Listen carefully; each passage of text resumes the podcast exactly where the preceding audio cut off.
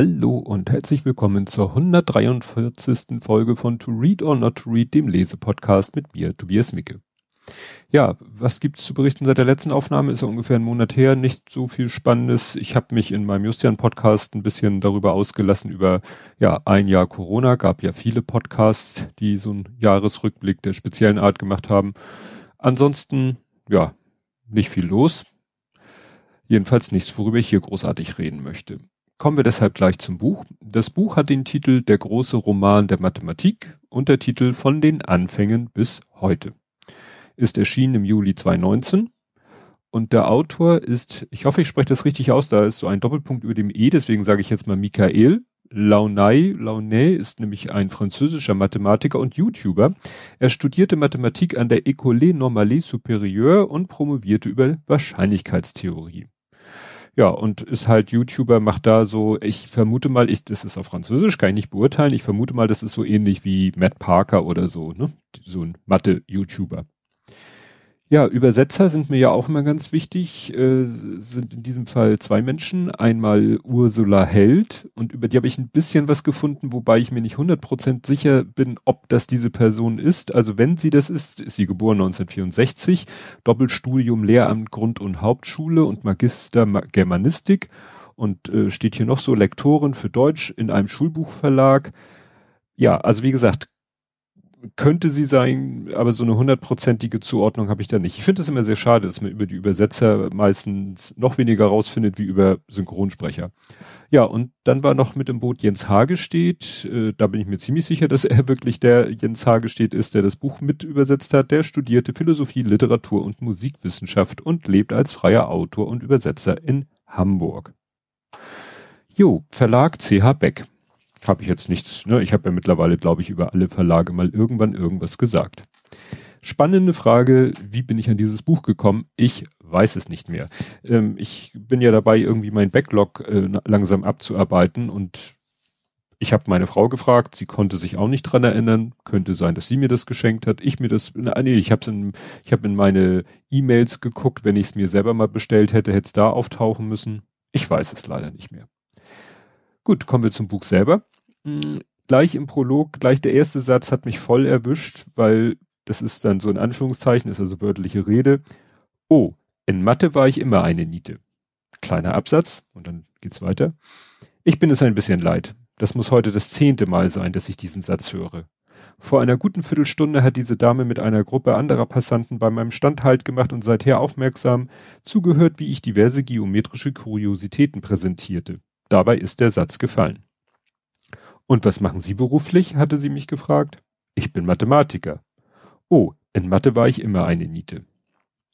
Ach wirklich? Trotzdem schienen Sie das, was ich gerade erzählt habe, zu interessieren. Ja, aber das ist keine richtige Mathematik, das kann man noch verstehen. Na nu, das hatte ich noch nie gehört. Die Mathematik wäre also per Definition eine Disziplin, die man nicht verstehen kann. Ja, und das ist halt immer so mein Gefühl, wenn ich ja, so in der Öffentlichkeit mit Mathematik, so wenn mal irgendwo in Talkshows irgendwie das Thema auf Mathe kommt, dann sitzen da die ne, entsprechenden Promis in der Runde und äh, sagen alle so, ach nee, Mathe und äh, alle nicken immer so verständnisvoll. Und ich denke immer, ja, warum? Also wieso? Also was ist das Problem? Das, Mathe ist doch eigentlich die, die Basis für alles, ne? Aber gut. Fand ich dann interessant, dass er das auch so äh, erlebt hat. Ja, dann äh, geht es hier schon ziemlich am Anfang. Das Kapitel heißt dann auch, und es war die Zahl, geht es um die, um die Entstehung oder die Entdeckung der Zahlen. Und da schreibt er einen schönen Satz, Absatz, die Zahl ist jetzt auf die Seite der Abstraktion übergegangen und eben das macht die Identität der Mathematik aus. Die Mathematik ist die Wissenschaft der Abstraktion par excellence. Die Gegenstände der Mathematik haben keine physische Existenz. Sie sind nicht materiell, nicht aus Atomen gemacht, sie sind nur Ideen. Doch von welch furchterregender Effizienz sind diese Ideen für das Begreifen der Welt? Das fand ich sehr schön, weil ansonsten geht es in dem Kapitel darum, wie dann überhaupt die Menschen irgendwann mal angefangen haben, sich irgendwelche Symbole für Zahlen zu überlegen. Ne? Also das Simpelste, was man ja kennt, sind so Strichlisten, aber die nehmen halt sehr schnell sehr viel Platz ein. Also musste man sich irgendwann mal überlegen, wie kann ich vielleicht mit irgendwelchen Symbolen größere Zahlen auf weniger Raum darstellen. Fand ich sehr spannend. Ja, dann kommt äh, natürlich in so einem Buch muss natürlich der Satz des Pythagoras drankommen und da gibt's ja diese berühmte, das mit, ja, das simpelste rechtwinklige Dreieck ist ja mit den Seitenlängen drei, vier und fünf, weil das ja, ne, drei Quadrat, vier Quadrat gibt zusammen 25, da kann man im Kopf sogar die Wurzel draus ziehen, ist fünf, deswegen drei, vier, fünf, macht zusammen in der Summe zwölf. Was ich noch nicht wusste, dass man sich das schon, dass das die Babylonier sich das schon zu Nutzen gemacht hatten, Nämlich, ähm, sie haben ein Seil genommen und haben da im gleichen Abstand 13 Knoten gemacht, weil dann konnten sie aus diesem Seil ein Dreieck formen, ne, so dass der erste und der dreizehnte Knote aufeinander lagen. Und wenn dann die eine Seite drei Knoten lang war und die andere Seite vier, dann war logischerweise die andere fünf und dann wussten sie, wir haben gerade mit diesem Seil einen rechten Winkel erzeugt. Und das konnte man natürlich auch in großen Maßstäben machen, was ja für Bauten ganz hilfreich ist, wenn man ein Haus im rechten Winkel bauen will. Ähm, was steht hier noch? Ach so, das fand ich noch interessant, das lese ich vor. Seit wann die babylonischen Landvermesser von ihren Kenntnissen in Bezug auf rechtwinklige Dreiecke im Gelände Gebrauch gemacht haben, lässt sich schwer genau sagen. Gewiss ist jedoch, dass dieser Gebrauch das Verschwinden ihrer Zivilisation weit überdauert hat. So war das auch als Druidenseil bezeichnete Seil mit 13 Knoten im Mittelalter ein wichtiges Werkzeug für die Erbauer der Kathedralen. Also dieses Seil hat sich dann Druiden, um es, was ja dem Ganzen so was Mystisches gibt, ja, wurde noch im Mittelalter verwendet. Ja, dann wird das Paradoxon von Achilles und der Schildkröte erwähnt. Das hatte auch sogar der Lütte letztens in der Schule. Und da verweise ich dann mal, weil ich, weil es mir da ja auch über den Weg gelaufen ist, auf das Buch Die Poesie der Primzahlen aus der Folge 133 von diesem Podcast. Verlinke ich euch in den Show Notes. Das Buch hat mich ja nicht so geflasht. Gut, Kapitel 6 ist witzigerweise, äh, trägt den Titel Pi und kein Ende. Klar, es geht um die Zahl Pi. Und das habe ich tatsächlich am Pi-Tag, am Pi Day gelesen. Der Pi Day ist ja der dritte, nein, der 14. dritte, weil im Englischen oder Amerikanischen ist ja 3,14 geschrieben wird und 3,14 ja die ersten Stellen von Pi sind. Und das fand ich ganz witzig, dass ich dieses Kapitel ausgerechnet auch am Pi Day aufgeschlagen und gelesen habe. Ja, dann im Jahr 762, äh, ja, da geht es um Mesopotamien. Und jetzt bin ich hier gerade etwas mit meinen Shownotes. Äh, ich glaube, ich habe hier irgendwas mit meinen Themen durcheinander gekriegt, weil, ach da, ja, kommt, wenn man hier wild durcheinander, wenn man eine Zeile überspringt. Und zwar Kamele. Maßeinheit Kamelschrittlänge wird man denken, hä, was hat denn das mit Kamele und Schrittlänge und so? Lese ich euch vor. Achso, es geht um darum, dass äh, wirklich große Distanzen damals gemessen wurden, indem man äh, ja Menschen losgeschickt hat und denen gesagt hat, so du gehst jetzt mal auf möglichst geraden Weg von hier nach da und zählst mal deine Schritte. So. Und die nannte man Bematisten. Und hier geht es darum, dass jemand, äh, ja, dass er zum Messen dann doch nach Bematisten ruft, ist ganz natürlich. Im Unterschied zu ihren griechischen Kollegen zählen die ägyptischen Bematisten jedoch nicht ihre Schritte, sondern die eines sie begleitenden Kamels. Diese Tiere sind nämlich berühmt für ihren gleichmäßigen Gang. Nach langen Tagestouren am Nil entlang kommt die Stunde der Wahrheit. Achso, brauche ich nicht weiter erzählen. Es geht dann um zwei Städte und den Abstand und so weiter und so fort. Es geht darum, dass die damals halt schon äh, sehr ziemlich genau den Erdumfang berechnet haben. Ne? Gut, wie gesagt, Kamele fand ich spannend, dass Kamele sehr gleichmäßige Schritte gehen, gleichmäßiger als Menschen. Gut, jetzt bin ich wieder im Film. Kapitel 6 hatte ich gesagt, Pi am Pi Day und dann kommt nämlich jetzt im Jahr 762 in Mesopotamien gab es jemanden, steht sein Name hier, genau, Abu Jafar al-Mansur, der zweite Kalif der Abbasiden, ließ seine neue Hauptstadt bauen. Und da lese ich jetzt was Interessantes vor. Al-Mansur herrscht über ein Kalifat von mehr als 10 Millionen Quadratkilometer Fläche. Heute wäre dieses Territorium das zweitgrößte der Welt, nach Russland aber vor Kanada, den Vereinigten Staaten und China. Al-Mansur ist ein, Achtung, aufgeklärter Kalif. Für die Errichtung seiner Hauptstadt hat er die besten Architekten, Handwerker und Künstler der arabischen Welt kommen lassen. Die Wahl des Ortes hat er seinen Geografen anvertraut, die des Datums für den Beginn der Arbeiten seinen Astrologen. da dachte ich so, aha, gut, ne, der hat damals noch Astrologen, ne, die mit den Sternzeichen und so. Da hat er gesagt, wann stehen die, äh, hat er gefragt, wann stehen die Sterne günstig, wann sollen wir hier den Baubeginn machen. Das fand ich dann ganz interessant, weil er ansonsten wohl ein sehr, sehr, sehr wissenschaftlich orientierter Mensch war.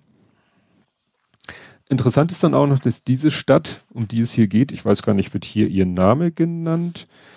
Die Stadt, bei ihrer Gründung heißt die Stadt Madinat as-Salam wird dann später noch anders genannt und ja, heute ist das Bagdad. Ne, das ist uns leider auch so verloren gegangen, dass im arabischen Raum, zu den arabischen Ziffern kommen wir gleich, eben, ja, dass da ganz früh die Wissenschaft einen ganz hohen Stellenwert hatte. Wegen solcher Menschen, weil er hat dann auch eine riesen Bibliothek einrichten lassen und so weiter und so fort. Und zu den arabischen Ziffern steht hier noch was Interessantes, nämlich Anfang des neunten Jahrhunderts veröffentlicht der Mathematiker Muhammad al-Shab jetzt muss ich gucken, Schwarizmi, Schwarizmi, ein bedeutendes Werk, das Buch über die indische Zahlschrift, in dem er das Dezimalsystem indischer Provenienz beschreibt. Dank dieser Arbeit verbreiten sich die zehn Ziffer einschließlich der Null in die ganze arabische Welt, um von dort aus den Rest der Welt zu erobern. Auf Arabisch heißt die Null Zifir, was leer bedeutet. In Europa verdoppelt sich dieses Wort. Zum einen geht es als Cefiro ins Italienische ein, woraus Italienisch und Englisch Zero, Französisch Zero werden. Zum anderen wird es zum lateinischen Cifra, Ziffer. Die indischen Wurzeln der zehn Symbole werden die Europäer vergessen und von arabischen Ziffern sprechen. Und da war ich echt so, äh, ja, Head Explode, dass ich dachte, ja, da wird immer, ja, das wird ja immer gerne so als ne, um irgendwie Leute, die so sehr auf europäische Werte Wert legen, dass man denen vorhält, ja, aber wir benutzen arabische Zahlen. Jein, es sind ursprünglich indische Zahlen. Habe ich gelernt durch dieses Buch. Ja, dann gibt's hier noch eine, eine wichtige Fußnote. Äh, und zwar geht es wieder, ne, äh, man landet irgendwie wieder bei der Zahl Pi. Und dann ist hier eine Fußnote, die lautet, 166 Jahre später errechnete der holländische Mathematiker Ludolf van Keulen nicht weniger als 35 Dezimalstellen.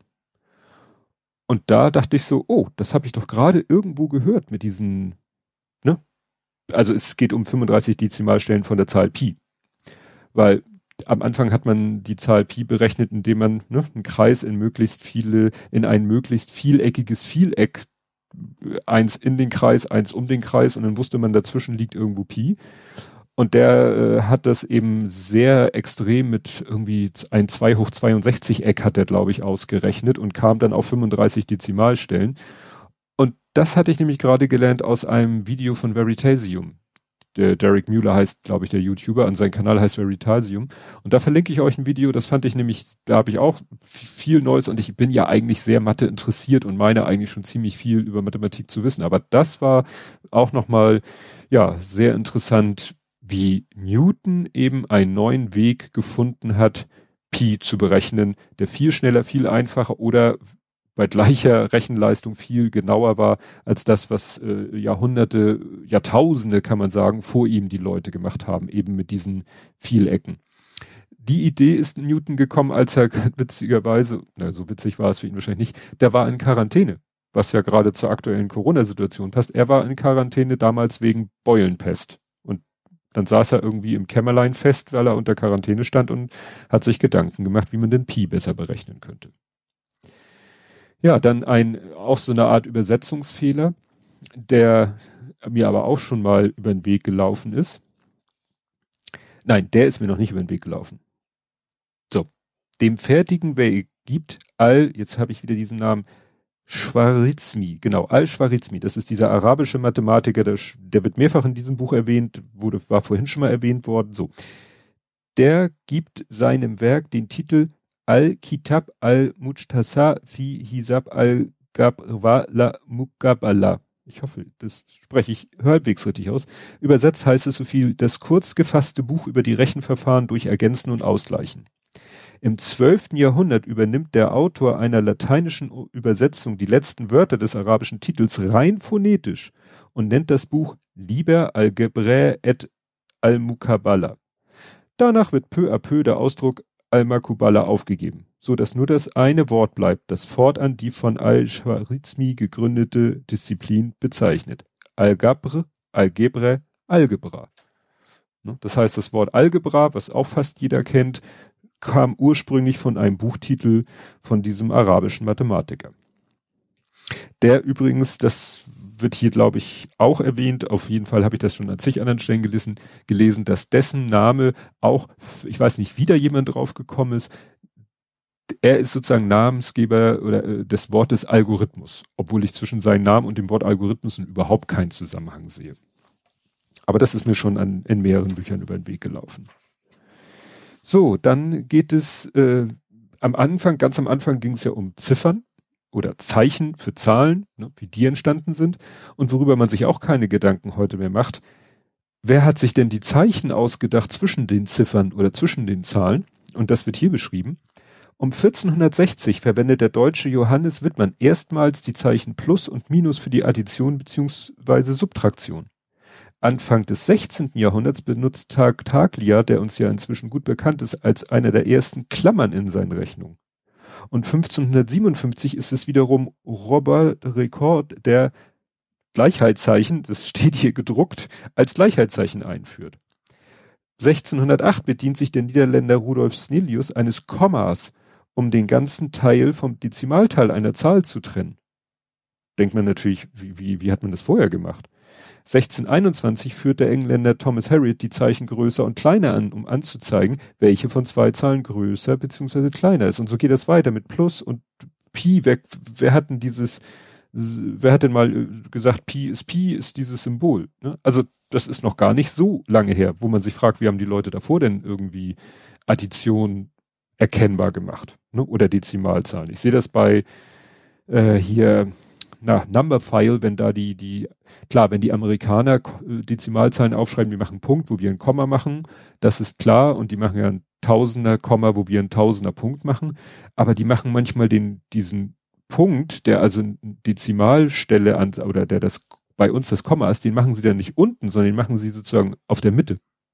Also auf der Mittehöhe des Zeichens. Das irritiert mich dann immer total. Da sind halt dann doch noch Unterschiede. Ja, das wollte ich hier auch. Hier geht es um irgendeinen akademischen Club, wo dann lauter Leute sind, die man so kennt, Mersenne und Blaise Pascal und Pierre de Fermat, die lebten halt alle so ungefähr zu einer Zeit und konnten sich natürlich wunderbar über irgendwelche mathematischen Probleme austauschen. Und was natürlich auch in keinem Mathebuch fehlen darf und was ich immer wieder faszinierend finde, ist das Pascalsche Zahlendreieck, das auch in dem Video vorkommt von Veritasium, weil es bei Newtons Gedanken äh, eine ganz wichtige Rolle spielt. Und da äh, ist auch was völlig Faszinierendes. Wie gesagt, guckt euch dieses Video an.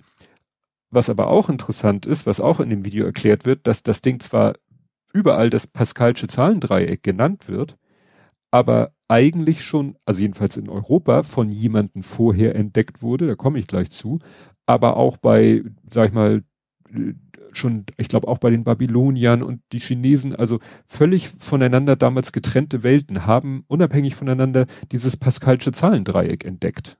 Ne? Muss ja einer mal auch auf die Idee gekommen sein, so ich mache jetzt hier einfach mal diese Einsen und dann mache ich sozusagen weiter Einsen außen und dann fange ich an, das im Inneren einfach durch Addition auszurechnen und was das alles für Effekte mit sich bringt.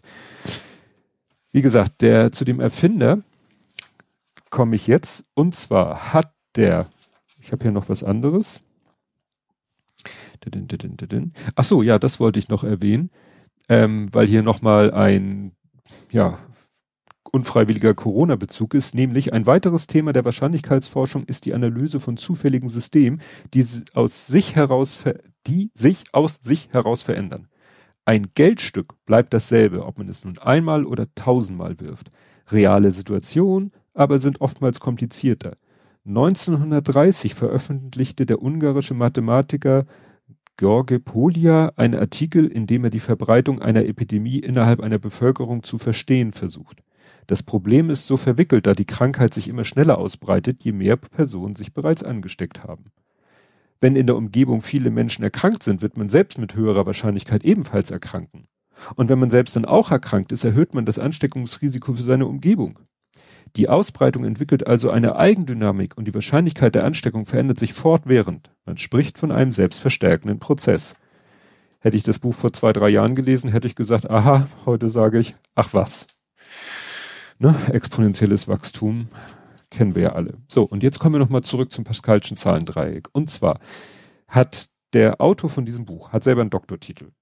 Und kennt ja jeder, für eine Doktorarbeit hat man einen Doktorvater oder auch eine Doktormutter, wie in seinem Fall. Er hatte eine ja, ich weiß gar nicht, nennt sie selber Doktormutter, jedenfalls eine Frau, hat seine Doktorarbeit betreut. Und ich weiß nicht, ob das an, ob andere auf diese Idee auch schon gekommen sind. Auf jeden Fall hat er sozusagen den Stammbaum seiner Doktor, ja, Arbeit aufgeschrieben. Und zwar hat er mal geguckt, okay, Vlada Limic ist meine Doktormutter, nennen wir sie mal so. Die wiederum hatte ja einen Doktorvater der auch wiederum irgendwann, klar sind wir eher bei Männern als bei Frauen leider. Und so hat er einen ganzen Stammbaum aufgemacht. Und ist natürlich normalerweise geht ein Stammbaum ja immer auseinander, weil man ja ne, meistens zwei äh, Menschen hat, die äh, von denen man abstammt. Und äh, nun ist es so, in der Regel hat jemand, hat jeder Mensch nur einen Doktorvater, eine Doktormutter. Es gibt in seinem Stammbaum dann mal Ausnahmen, dass jemand mal zwei Doktorväter hatte. Teilweise fließt das dann sogar wieder zusammen. Es geht also nicht endlos in die Breite. Und wenn man einfach diesen Stammbaum so durchguckt und die Namen so liest, dann hat man echt so, oh, guck mal hier, George H. Darwin, ja, ist ein Bruder von dem Evolutionsforscher Darwin. Dann welcher Name sagte mir noch was? Ähm, der sagte mir nichts. Äh, das geht sozusagen erst später. Isaac Newton. Ne? Isaac Newton war sein Ur, Ur, Ur, Ur, Ur und so weiter Doktorvater. Und dann noch weiter zurück kommt dann äh, Marine Mersenne von den Mersenne-Primzahlen. Und dann wird's richtig abgefahren. Der drittletzte in der Reihe ist Galileo Galilei.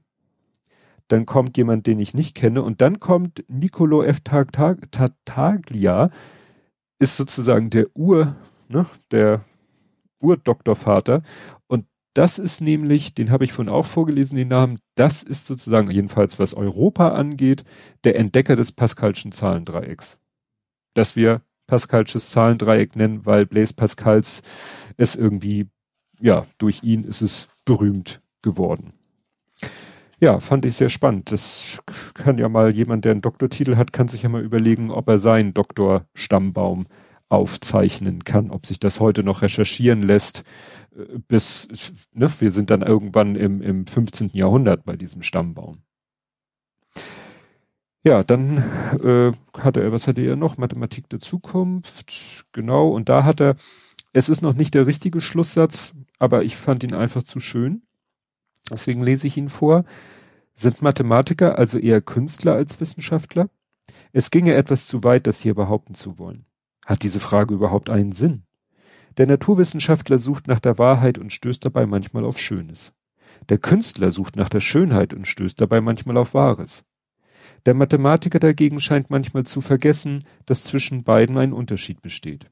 Er sucht gleichzeitig das eine wie das andere und findet das eine wie das andere.